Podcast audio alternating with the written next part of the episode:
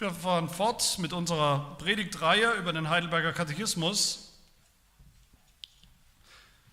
über den dritten Teil. Und da kommen wir heute zu Sonntag 45. Das sind die Fragen 116 bis 119, die sind auch im Faltblatt abgedruckt. Frage 116. Warum ist das Gebet für Christen nötig? Antwort, weil es der beste Ausdruck der Dankbarkeit ist, die Gott von uns fordert und weil Gott seine Gnade und seinen Heiligen Geist nur denen geben will, die ihn von Herzen und unaufhörlich darum bitten und ihm dafür danken. Frage 117, was gehört zu einem Gebet, damit es Gott gefällt und von ihm erhört wird? Antwort, Zuerst, dass wir nur den einzig wahren Gott, der sich uns in seinem Wort geoffenbart hat, von Herzen anrufen für alles, was er uns zu bitten befohlen hat. Zweitens, dass wir unsere Not und unser Elend gründlich erkennen, um uns vor dem Angesicht seiner Majestät zu demütigen. Drittens, dass wir das feste Fundament haben, dass er, obwohl wir unwürdig sind, unser Gebet um Christi willen sicher erhören will, wie er uns in seinem Wort verheißen hat. Frage 118, was hat uns Gott befohlen, von ihm zu erbitten? Alle geistlichen und leiblichen Bedürfnisse, die der Herr Christus in dem Gebet einschließt, das er uns selbst gelehrt hat. Und wie lautet dieses Gebet? Unser Vater im Himmel, geheiligt werde dein Name. Ein Gebet, was wir ja nach der Predigt auch gemeinsam beten werden. In unserem Katechismus, dem Heidelberger, den wir lieben, hoffentlich wir alle mehr und mehr lieben und immer besser kennenlernen, da hat alles seinen Platz. Das ist auch Sinn von einem Katechismus. Der hat eine Logik, eine innere Logik. Und das ist eigentlich die, auch die Logik des ganzen Lebens von uns Christen, des christlichen Lebens. Was es bedeutet, Christ zu sein, das finden wir da logisch zusammengefasst. Das fängt an mit den drei großen Teilen des Heidelbergers, wer sich erinnert, selbst die kleinen Kinder wissen das, Elend, Erlösung, Dankbarkeit. Das Elend zuerst, das Elend von uns Sündern, dann die Erlösung und dann die Dankbarkeit, das Leben, das daraus fließt, das dankbare Leben der Heiligung und des Gehorsams, des neuen Gehorsams. Und auch dieser dritte Teil, der dritte Teil vom Heidelberg, mit dem wir uns ja schon eine Weile beschäftigen, über die Dankbarkeit und die Heiligung, hat auch wieder eine innere Logik. Wie sieht das Leben von Christen aus? Wie sollen wir leben? Wie dürfen wir leben? Wie sieht das dankbare Leben aus? Das unser ganzes Leben, also irdisches Leben, ausmacht und beschreibt. Was ist Gottes Wille? Was war die Antwort? Die zehn Gebote. Die haben wir uns intensiv angeschaut. Und in der allerletzten Frage, wer sich erinnert, letzte Woche, die letzte Frage über die zehn Gebote, Frage 115, da hieß es dann, ich habe das versucht deutlich zu machen, vollkommen werden wir diese zehn Gebote nie halten in diesem Leben. Keiner von uns. Und das ist auch in Ordnung so. Aber wir fangen an damit. Ein echter Anfang. Und dazu, dass das gelingt und wir das tun, anfangen zu tun und immer besser tun im Verlauf unseres Lebens, haben wir gehört, sollen wir Gott um die Gnade des Heiligen Geistes bitten, dass wir so mehr und mehr verändert werden, mehr und mehr zum Ebenbild Gottes erneuert werden. Das heißt, das Schlüsselwort bei der letzten Frage, die wir uns angeschaut haben, ist das Wort bitten. Und was ist bitten? Gott um etwas bitten ist Gebet. Und deshalb kommen wir jetzt im, in diesem letzten, also im letzten Teil vom letzten Teil, in diesem Unterteil von dem letzten Teil des Katechismus kommen wir zum Gebet. Die zehn Gebote und das Gebet. Was ist Gottes Wille und wie leben wir darin? Zehn Gebote und Gebet. Eine der wichtigsten Tätigkeiten, die ein Christ tut, tun soll, tun muss, ist zu beten. Da sind sich die meisten einig, selbst Menschen, die nicht gläubig sind, verbinden das mit dem christlichen Glauben, vielleicht als eines der ersten Dinge, ja, was tun Christen? Ja, Christen beten. Es ist irgendwie selbstverständlich, dass wir das tun, allein tun, zu Hause tun, in der Familie tun, in der Kirche tun, aber oft tun wir es nicht oder sehr wenig. Zumindest nicht so, dass es ganz weit oben stehen würde auf, auf der Liste unserer täglichen Prioritäten, dass wir es so beständig und konsequent und immer tun, regelmäßig tun, wie wir es tun sollten. Da gibt es viele Umfragen darüber, erschreckende Umfragen, wie wenig eigentlich einzelne Christen wirklich beten. Und man könnte fast sagen, bei den Umfragen sagen nur die was, die es vielleicht noch mehr tun als die Dunkelziffer der Christen, die es noch weniger tun. Selbst in vielen Gottesdiensten fällt mir es immer wieder auf, Gottesdienste, die eine Stunde gehen, anderthalb Stunden gehen, wie wenig oft in modernen Gottesdiensten das Gebet noch eine Rolle spielt, wo da überhaupt noch gebetet wird. Und ich denke, wenn ich jetzt rumfragen würde, bei den meisten von uns, die meisten könnten aus Erfahrung bestätigen, dass unser Gebetsleben, unsere Gebetspraxis eben lange nicht so stark ist, wie sie sein könnte, vielleicht sein sollte. Heute beginnen wir, wie gesagt, in diesem Teil des Katechismus geht es jetzt ums Gebet und zwar zuallererst um die grundsätzliche Frage, warum überhaupt beten. Und dann geht es in den einzelnen Bitten des Unser Vaters, dieses Gebets, was Jesus uns gibt, als Muster, als Gerüst für unsere Gebete, geht es dann um die einzelnen Inhalte. Und ich finde das immer wieder sehr hilfreich, ich hoffe für euch auch, dass man immer mal wieder über die Grundlagen auch nachdenkt, warum eigentlich überhaupt beten. Das ist selbstverständlich, Christen beten, wir wissen, wir sollen das, wir sollen es auch mehr, als wir es tun, aber warum überhaupt? Und wenn wir das dann wieder neu oder vielleicht zum ersten Mal verstehen, warum überhaupt, motiviert uns das vielleicht dann auch wieder, mehr und selbstverständlicher zu beten. Meine Erfahrung, meine persönliche auch und im Gespräch mit anderen Christen ist, dass es im Großen und Ganzen vor allem drei Hemmschuhe oder Hindernisse gibt oder, oder Bremsklötze, warum Christen so wenig beten. Der erste ist ganz einfach unsere menschliche und sündhafte Faulheit. Ich denke, das ist offensichtlich. Wir nehmen uns einfach nicht die Zeit, die Minuten oder Sekunden. Wir hetzen von A nach B und haben immer tausend Dinge zu tun und sind irgendwo überzeugt davon, dass alles irgendwie wichtiger ist als das Gebet. Und dazu gibt es wahrscheinlich nicht viel zu sagen, außer dass das genau das ist. Faulheit, sündhafte Faulheit.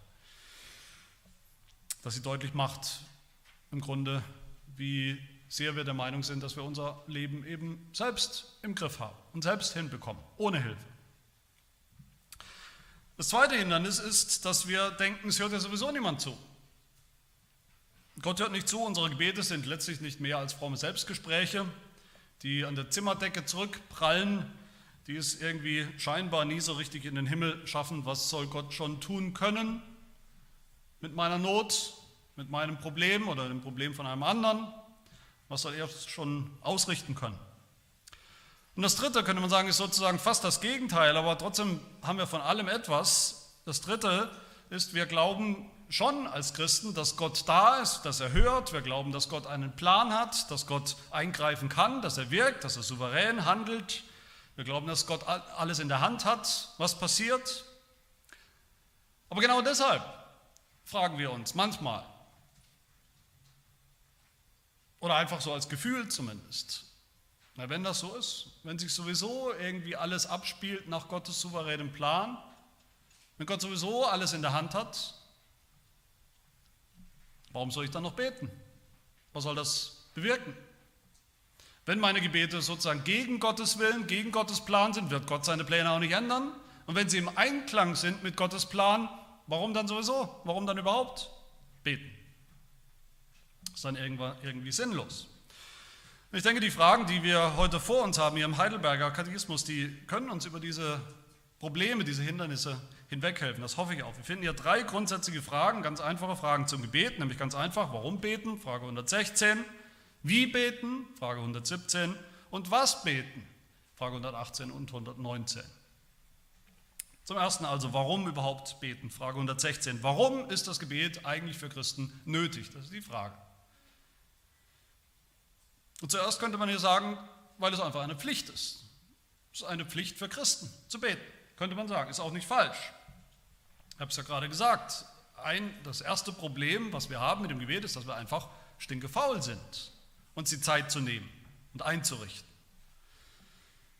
Dazu sagt der Katechismus gleich in der ersten Frage, eben Frage 116, warum ist das Gebet nötig? Es ist nötig. Für jeden Christen. Gebet ist nötig, ohne jede Frage. Für jeden Christen. Und in der Antwort sagt der Katechismus dann, dass Gott Gebet sogar von uns fordert. Das ist eine Pflicht. Manchmal muss man auch damit anfangen, einfach mit Erinnerung, dass es zunächst mal eine Pflicht ist. Mit Erinnerung an die Pflichten, die wir haben als Christen vor Gott. Jesus sagt in der Bergpredigt zu seinen Jüngern, Matthäus 6, wenn ihr betet, und da sagt er nicht, Es gilt nur für die, die das tun, manchmal tun. Er setzt voraus, dass wir das alle tun. So wie er es seinen Jüngern ja vorgelebt hat und vorgemacht hat. Aber ich würde trotzdem sagen, das ist nicht die Hauptantwort auf diese Frage, warum beten, weil es einfach eine Pflicht ist, sondern was ist die Hauptmotivation, Begründung für Gebet, wie wir hier hören im Heidelberger, das ist die Dankbarkeit. Warum sollte ein Kind mit seinen Eltern reden, kommunizieren, was Gebet ja auch ist? Warum sollte ein Kind Worte gebrauchen, irgendwas sagen, den Mund aufmachen, wenn es ein großes Geschenk bekommt, ein, ein neues Auto bekommt oder ein neues Smartphone bekommt? Weil es Pflicht ist? Vielleicht auch. Aber niemand von uns würde denken, dass das die Haupt-, die erste Motivation ist. Sondern einfach, weil es dankbar ist. Weil es ein natürlicher und normaler Ausdruck von Dankbarkeit ist. Und so sagt es auch eben unser Heidelberger. Warum ist das, äh, das Gebet für Christen nötig? Die Antwort, weil es der beste Ausdruck der Dankbarkeit ist, die Gott von uns fordert. Also genau gesehen fordert Gott nicht einfach Gebet, wie auch immer. Was er fordert, ist Dankbarkeit. Und natürlich beim Stichwort Dankbarkeit wissen wir, das ist ja die Überschrift schon vom ganzen dritten Teil von unserem Katechismus vom ganzen Leben als Christen. Von der Heiligung. Wir erinnern uns, Heiligung ist diese Veränderung, die wir alle brauchen und nötig haben, die Gott uns auch versprochen hat, die er tut, peu à peu, Stück für Stück, Tag für Tag, durch den Heiligen Geist. Diese Veränderung, in der wir mehr und mehr unsere Sünde erkennen, unsere Sünde lassen, von der Sünde entwöhnt werden und auf der anderen Seite mehr und mehr das Gute, Richtige, Heilige suchen und tun. Heiligung, haben wir gehört, ist die besondere Domäne, der besondere Wirkungsbereich des Heiligen Geistes. Er heiligt uns. Er ist die, die Kraftquelle für diese Veränderung, für die Heiligung. ganz am Anfang von Teil 3 im Heidelberger haben wir schon gehört, in Frage 86, schon eine Weile her, in der Einstiegsfrage, warum sollen wir gute Werke tun? Da war die Antwort, weil Christus uns durch seinen Heiligen Geist erneuert zu seinem Ebenbild, damit wir uns mit unserem ganzen Leben dankbar zeigen gegenüber Gott. Das ist das Ziel vom ganzen dritten Teil, von, von, von der ganzen Heiligung. Dankbarkeit. Und das passiert durch den Heiligen Geist. Die Dankbarkeit für die Lösung, die wir schon haben. Und dann in Frage 115, wir brauchen den Heiligen Geist für die Heiligung. Wie bekommen wir ihn? Haben wir gerade gehört, indem wir darum bitten. Und dann hier in Frage 116, warum beten? Aus Dankbarkeit. Und zweitens heißt es dann, weil Gott seine Gnade und seinen Heiligen Geist nur denen geben will, die ihn von Herzen und unaufhörlich darum bitten und ihm dann dafür danken. Das heißt, auch hier sehen wir wieder, der Heilige Geist und die Heiligung hängen, hängen untrennbar zusammen. Das heißt aber auch, der Heilige Geist und das Gebet hängen untrennbar zusammen. Und die Heiligung und das Gebet hängen untrennbar zusammen in unserem Heidelberg. Das ist die Logik. Und deshalb können wir sagen, Gebet ist eins, wenn nicht, ich will nicht sagen das, aber eines der wichtigsten strategischen Mittel, Instrumente oder Werkzeuge, die Gott uns gegeben hat, die er gebrauchen will und gebrauchen wird in diesem Prozess der Heiligung. Niemand macht auch nur den allerersten Schritt als Christ in der Heiligung ohne Gebet. Heißt das dann, könnte man natürlich umgekehrt gleich fragen, vielleicht fragt das auch der eine oder andere schon im Kopf, heißt das dann ein Christ, der wenig betet, ein Christ, der kaum betet, der hat vielleicht den Heiligen Geist nicht?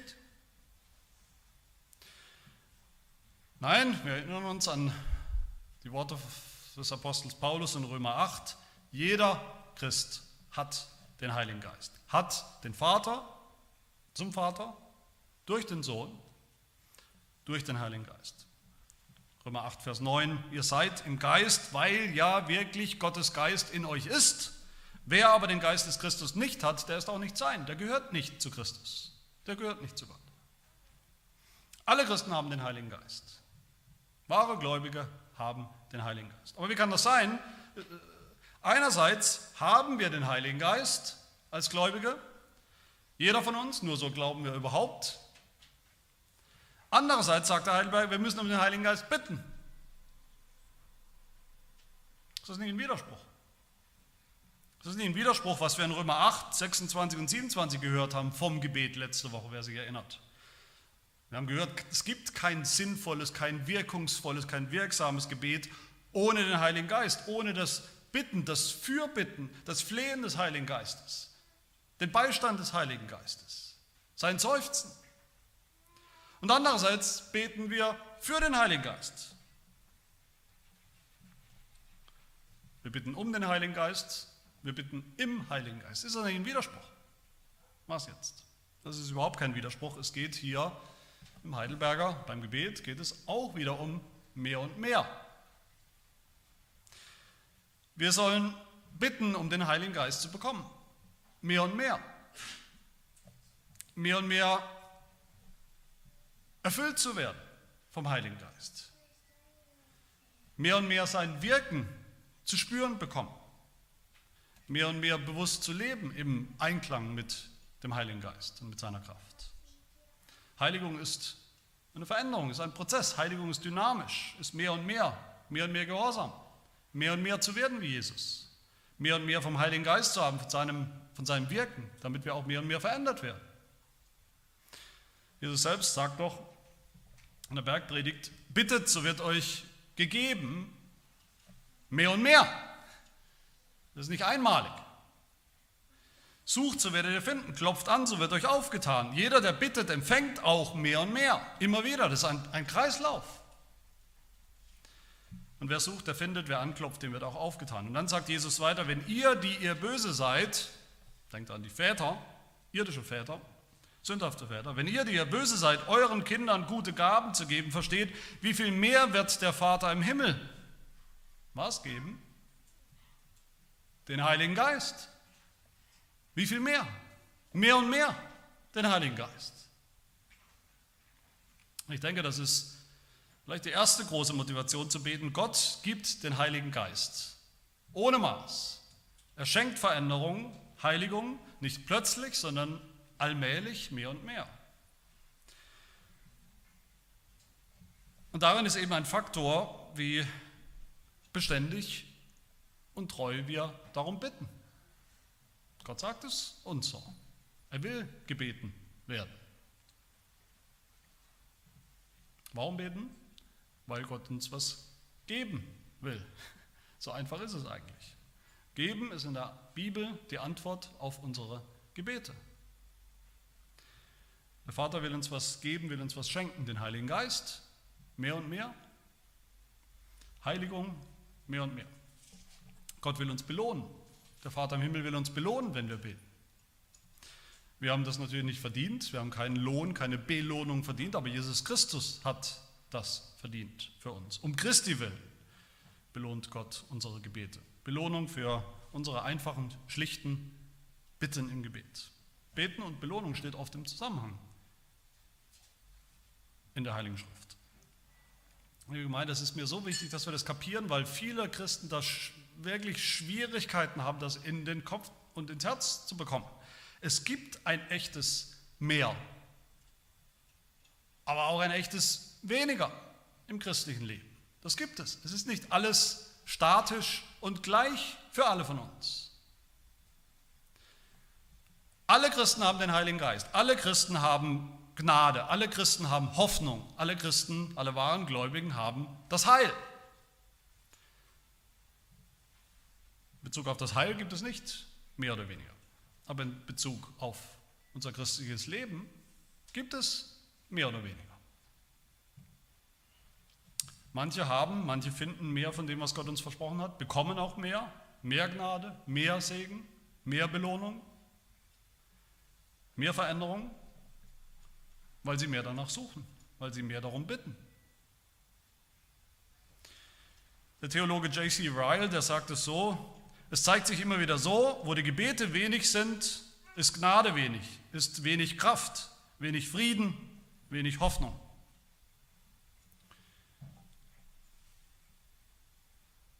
Gebet ist wenn wir ehrlich sind, eine der schwierigsten Aufgaben, die wir haben als Christen. Nicht nur für unreife Christen, nicht nur für schwache Christen, selbst für die Besten und Stärksten unter uns. Gebet ist schwer. Martin Lloyd Jones hat gesagt, alles, was wir tun im christlichen Leben, ist einfacher als das Gebet.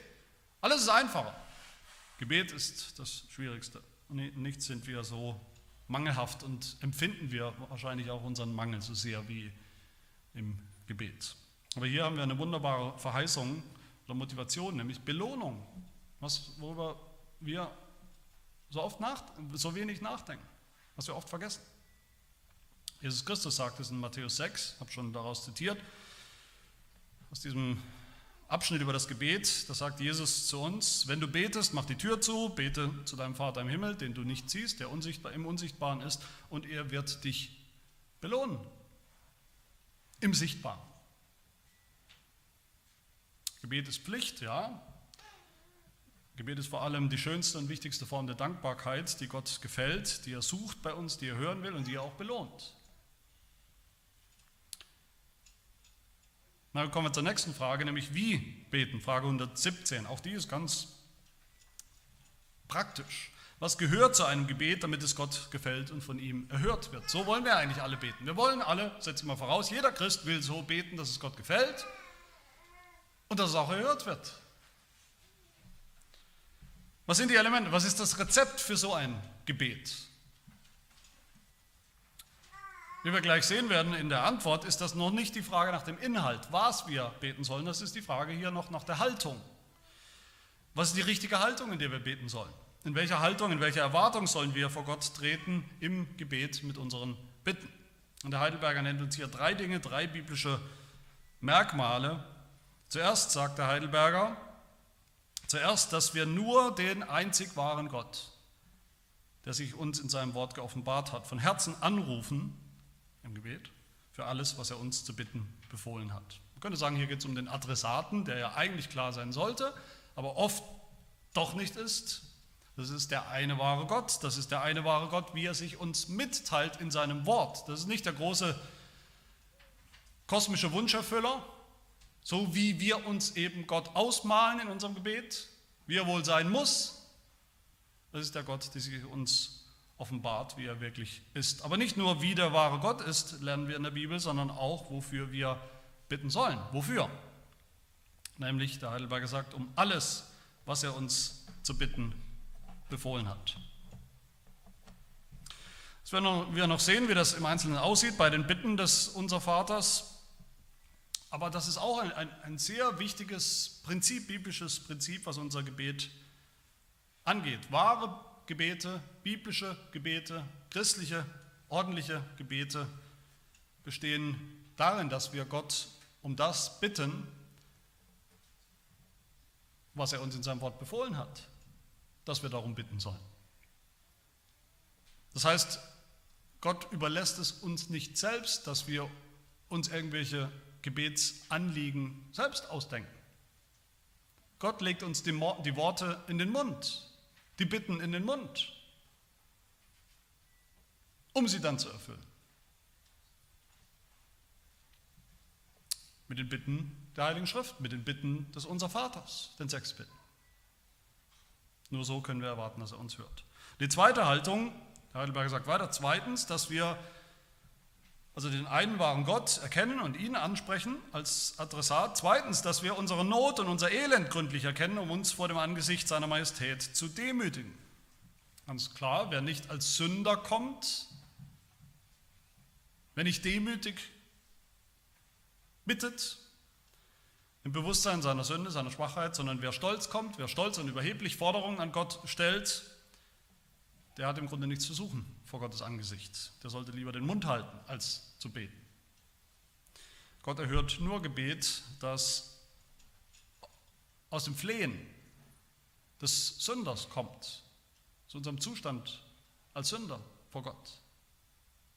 Und die dritte Haltung, Herr Heidelberger sagt dann weiter, drittens, dass wir das feste Fundament haben, dass er, dass Gott, obwohl wir unwürdig sind, unsere Gebete um Christi willen sicher erhören will, wie er uns in seinem Wort verheißen hat.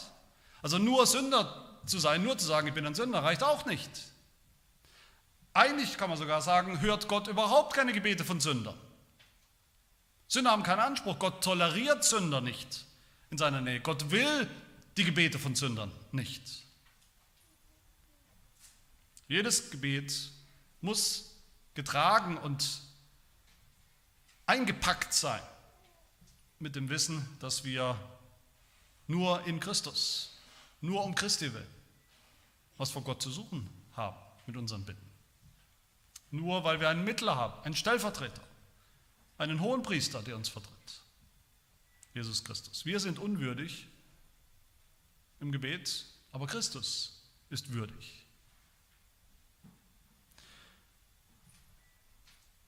Auch dafür dürfen wir uns wieder ganz auf das Wort berufen, an das Wort Gottes halten im Gebet. Um Jesu Willen will Gott uns ganz sicher erhören, sagt der Heidelberger, wie er uns in seinem Wort verheißen hat. Das ist eine Verheißung, ein Versprechen. Wir müssen nicht rätseln, ob Gott heute in der Stimmung ist, unsere Gebete zu erhören. Wir brauchen keine Angst haben vor einem willkürlichen Gott, der es manchmal tut, manchmal auch nicht. Wir haben eine Verheißung, dass er es tut in Christus. Also was ist die richtige Gebetshaltung? Wir kommen zu dem einen wahren Gott, dem Gott der Bibel, wie er sich offenbart hat, dem Vater, mit Bitten, die seinem Wort entsprechen. Wir kommen in Demut als Sünder, wir kommen im Glauben, im Glauben an Jesus Christus, unseren Stellvertreter, in dem Gott unsere Gebete erhören wird, in dieser Zuversicht. Man könnte auch sagen, von der anderen Seite betrachtet, letztlich nicht eine andere Seite, aber ein bisschen andere Perspektive, unsere Gebete sind oder müssen trinitarisch sein. Sie sind, wir haben es im Gebet mit dem dreieinen Gott zu tun. Wir beten zum Vater im Himmel, Römer 8, wir rufen aber, lieber Vater. Wir tun das aber nur auf Grundlage von Jesus Christus, in Christus. Wir bitten letztlich wie Christus. Man könnte fast sagen, wir schieben Christus nach vorne als unseren Mittler, unseren Stellvertreter, den Gott hören, der Vater hören wird. Und dann beten wir in menschlichen Worten, mit menschlichen Anliegen, ja, aber wir beten im Bewusstsein, dass das alles nur, überhaupt nur Sinn macht, weil der Heilige Geist da ist, in unserem Leben ist, auf dem Plan ist, weil er in uns ist, weil er aus uns heraus mitbittet. Und all das sollte unsere Haltung prägen im Gebet. Zum Vater in Jesus Christus durch den Heiligen Geist. Und damit haben wir das Warum und damit haben wir das Wie, in welcher Haltung. Und drittens und letztens hilft uns der Katechismus auch mit dem Was, mit dem Inhalt. Was beten. Natürlich gibt es unterschiedlichste Formen des Gebets, die Christen praktizieren zu unterschiedlichen Anlässen. Auch im Gottesdienst gibt es unterschiedliche Formen des Gebets. Bitte für uns selbst, für Bitte für andere. Lob Gottes für seine Eigenschaften, für sein Tun, Sünden, Bekenntnis und noch viele andere. Aber zu keiner Form des Gebets werden wir in der Bibel häufiger aufgefordert als zum Dank, zur Danksagung. Dankt dem Herrn, ruft seinen Namen an, Psalm 105. Psalm 106, dankt dem Herrn, denn er ist gütig. Oder 1. Thessalonicher 5 schreibt Paulus, betet ohne Unterlass, seid in allem dankbar, denn das ist der Wille Gottes in Christus Jesus für euch. Beten, Dankbarkeit. Das ist, was der Katechismus meint, mit der wichtigsten Gestalt oder Form der Dankbarkeit, die das Gebet ist.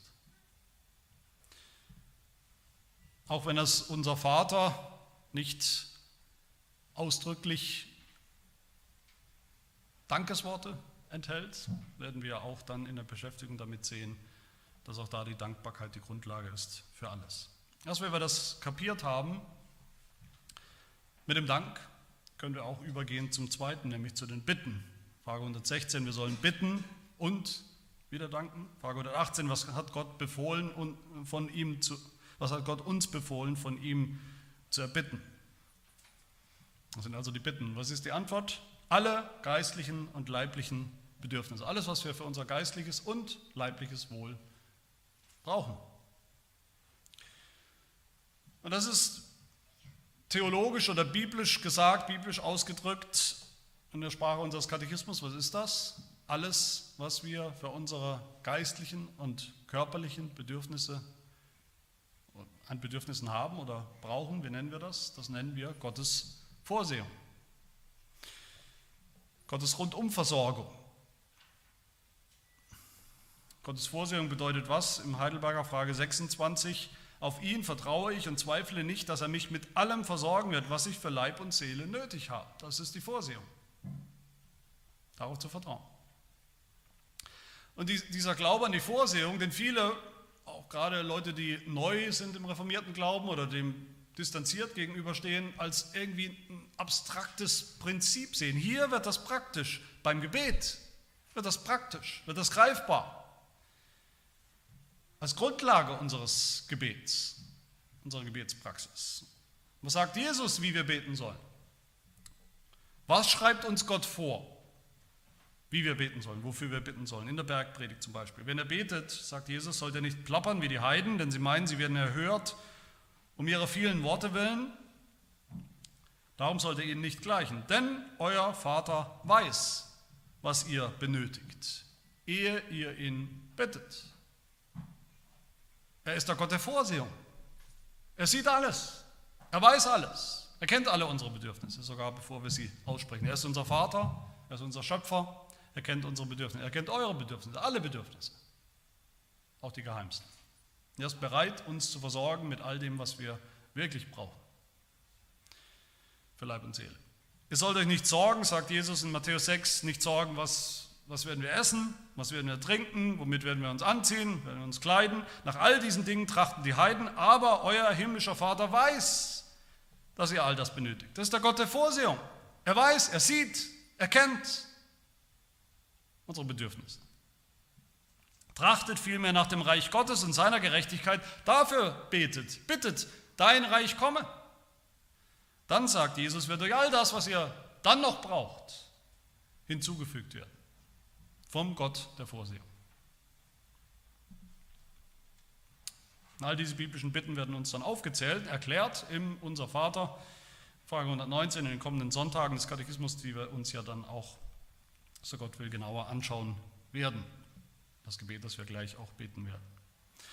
Ich hoffe, dass uns das hilft, dass euch das hilft, diese kurze, grundlegende Einführung ins Gebet, die wir finden im Katechismus, diese grundsätzliche Frage nach dem Warum und Wie und Was, als Ermutigung, als Motivation. Beten, ja, auch, weil es eine Pflicht ist, eine Selbstverständlichkeit als Christen, als Kinder mit ihrem Vater zu reden. Beten, weil wir Grund haben, allen Grund haben, dankbar zu sein. Beten in einer demütigen Haltung beten auch im Glauben, dass Gott uns erhören wird in Jesus Christus. Beten deshalb, weil Gott, weil wir wissen, dass Gott all die Bitten erhören wird, die er uns ja vorgibt, in den Mund legt, in seinem Wort. Beten, weil Gott der Gott der Vorsehung ist, der unsere Bedürfnisse schon kennt. Beten, weil Gott uns den Heiligen Geist gegeben hat, der in uns wirkt. Und weil Gott Beter belohnt. So sollen wir, so dürfen wir beten. Mein Lieben, vielleicht kann man sagen zum Schluss, und ich will das mal so sagen zum Schluss, ich sage es nicht in der Ich-Form, ich will euch, ich will nicht. Ich denke, der Heidelberger und ultimativ Gott will euch den Stress rausnehmen. Vielen Christen den Stress rausnehmen aus dem Gebet.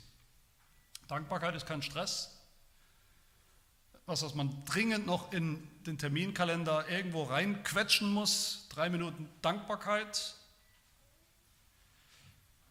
Dankbarkeit ist eigentlich eine Lebenshaltung, ist ein natürlicher Ausfluss aus, aus einem Herzen, von einem Herzen, das das Evangelium kennt, persönlich kennt, sich persönlich angesprochen hat. Deshalb soll auch Gebet kein Stress sein keine lästige Pflicht, kein Vollkommenheitsstress, kein Perfektionsstreben. Was für den ganzen Teil, ganzen dritten Teil des Heidelbergers gilt, das haben wir letzte Woche gehört, was für das, das Leben der Heiligung insgesamt gilt, für unser christliches Leben insgesamt, nämlich dass wir nur anfangen, dass wir nur einen kleinen Anfang schaffen in diesem Leben. Aber doch wirklich und echt anfangen. Genau das gilt natürlich auch für das Gebet in diesem Leben nur ein kleiner Anfang, ein geringer Anfang. Aber wir fangen doch an. Und lasst uns anfangen. Lasst uns echt anfangen. Wer so betet, so anfängt, der wird auch empfangen. Auch für kleine Gebete. Der wird auch belohnt. Dem wird Gott sicher auch seine Gnade und seinen Heiligen Geist geben. Und zwar mehr und mehr davon. den Geist, der uns dann wiederum hilft, mehr und mehr und besser und mehr im Einklang mit Gottes Willen zu beten. Den Geist, der unserer Schwachheit im Gebet zu Hilfe kommt, für uns eintritt mit unaussprechlichen Seufzern. Wir werden verändert in der Heiligung in das Bild Christi, nicht zuletzt durch Gebet. Ich denke, es ist eine große und wunderbare Verheißung, die uns alle motivieren darf, mehr zu beten, lieber zu beten, besser zu beten, leidenschaftlicher zu beten, treuer zu beten. Lasst uns das tun, lasst uns das anfangen und dann auch mehr und mehr tun. Amen. Wir beten. Unser Vater im Himmel, wir danken dir für das Gebet, diese Sprache des Glaubens der Kinder Gottes,